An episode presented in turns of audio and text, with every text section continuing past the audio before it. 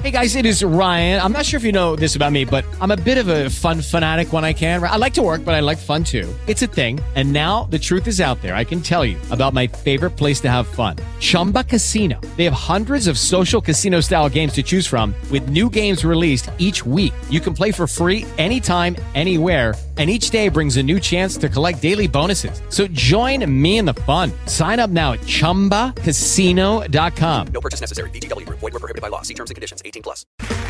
Okay, round two. Name something that's not boring. A laundry? Ooh, a book club. Computer solitaire, huh? Ah, sorry, we were looking for Chumba Casino. That's right. ChumbaCasino.com has over 100 casino style games. Join today and play for free for your chance to redeem some serious prizes.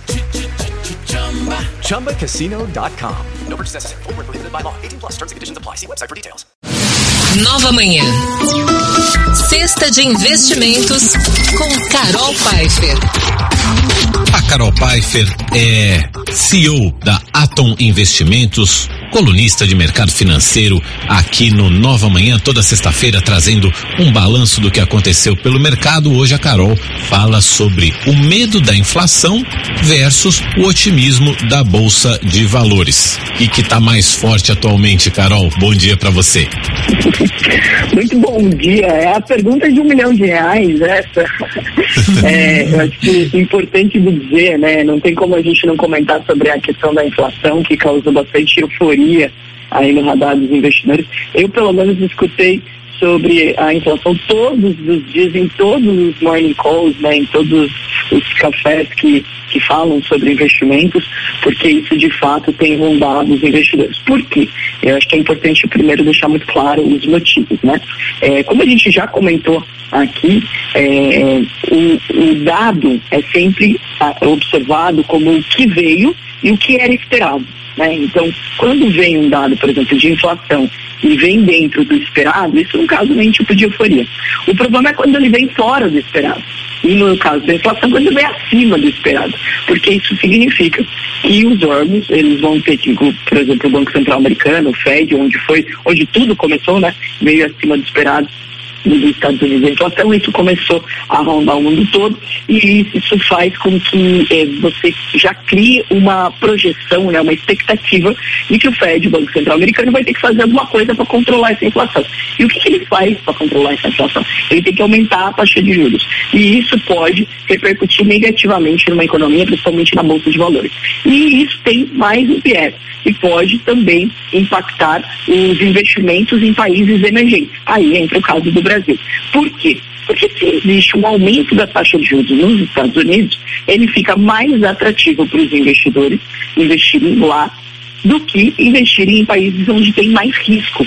Então isso também causou uma euforia do que seriam os próximos passos. E quando os investidores ficam preocupados, que eles não sabem quais vão ser os próximos passos, isso gera volatilidade para a bolsa. Por isso que no primeiro momento, quando começou a sair todos os dados de inflação no mundo, e isso acabou sendo não algo que aconteceu só nos Estados Unidos, mas aqui também no Brasil, na Europa, em todos os lugares, a inflação começou a ser apontada aí acima do esperado. Isso causou uma euforia entre os investidores do quais seriam os próximos rumos. Será que a taxa de juros vai afetar, não vai afetar? E o Fed dá uma calmada no mercado, dizendo que ele vai manter a taxa de juros pelo menos esse ano. Ou seja, não deve ter nenhuma nova medida por lá. Isso também trouxe um certo conforto aí para os investidores que entenderam que as coisas estão dentro do esperado, apesar de ter sido dado acima do esperado. Esse é um ponto-chave. Aí tem o otimismo brasileiro. E da onde veio esse otimismo da Bolsa? Por que, que a Bolsa brasileira ainda continua otimista? Por alguns fatores. O primeiro deles, como a gente já comentou aqui também, são os balanços trimestrais. Toda vez que saem os dados das empresas, isso mostra de fato se a economia está conseguindo se reerguer, se reaquecer ou não.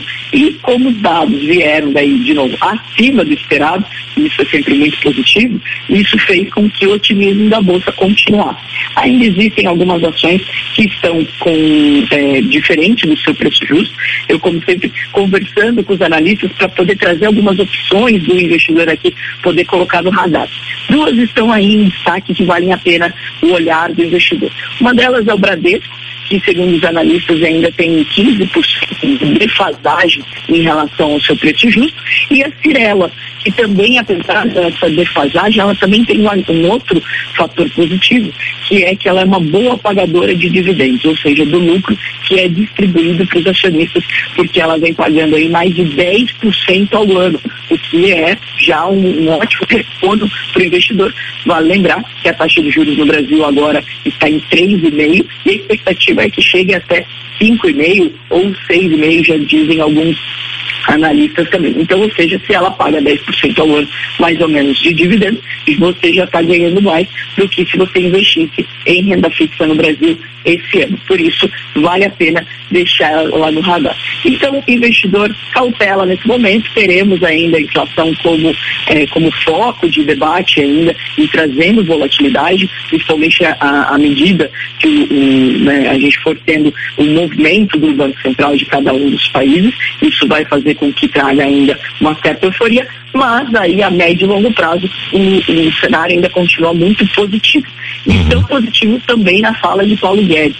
Só complementando aqui, só para não ficar muito extenso, mas essa semana nós tivemos aí o BTG fazendo o CEO Conference, onde foi muito importante para o investidor, trazendo todos os cenários, e tivemos a fala do Paulo Guedes mostrando todas as medidas que ele está fazendo para colaborar para uma retomada econômica e também para o controle dos gastos. E também era uma preocupação muito grande dos investidores que o governo ia conseguir manter o teto dos gastos, né? Isso prejudica muito a entrada de novos investidores estrangeiros no país, caso ele não cumpra. É, isso quebra toda uma credibilidade do nosso país. E ele mostrou que realmente é, está fazendo todo um planejamento para que isso aconteça, mostrou em números todos os dados que eles vêm é, colaborando para isso e quais são as medidas que eles vão utilizar para uma retomada da economia mais forte. E isso também trouxe uma tranquilidade para os investidores. A Bolsa vem respondendo positivamente às medidas que o Paulo Guedes vem nos trazendo. Carol Pfeiffer com a cesta de investimentos trazendo esse balanço do mercado e as notícias também da economia brasileira e do mundo é, sob o ponto de vista do mercado financeiro. Carol, muito obrigado por hoje, bom fim de semana, até sexta que vem. Muito obrigado a vocês, bom final de semana. This is where projects come to life. Our showrooms are designed to inspire with the latest products from top brands, curated in an inviting, hands on environment, and a team of industry experts to support your project. We'll be there to make sure everything goes as planned, from product selection to delivery coordination. At Ferguson Bath, Kitchen, and Lighting Gallery, your project is our priority. See the latest designs from your favorite brands, including Thermador, at your local Ferguson showroom.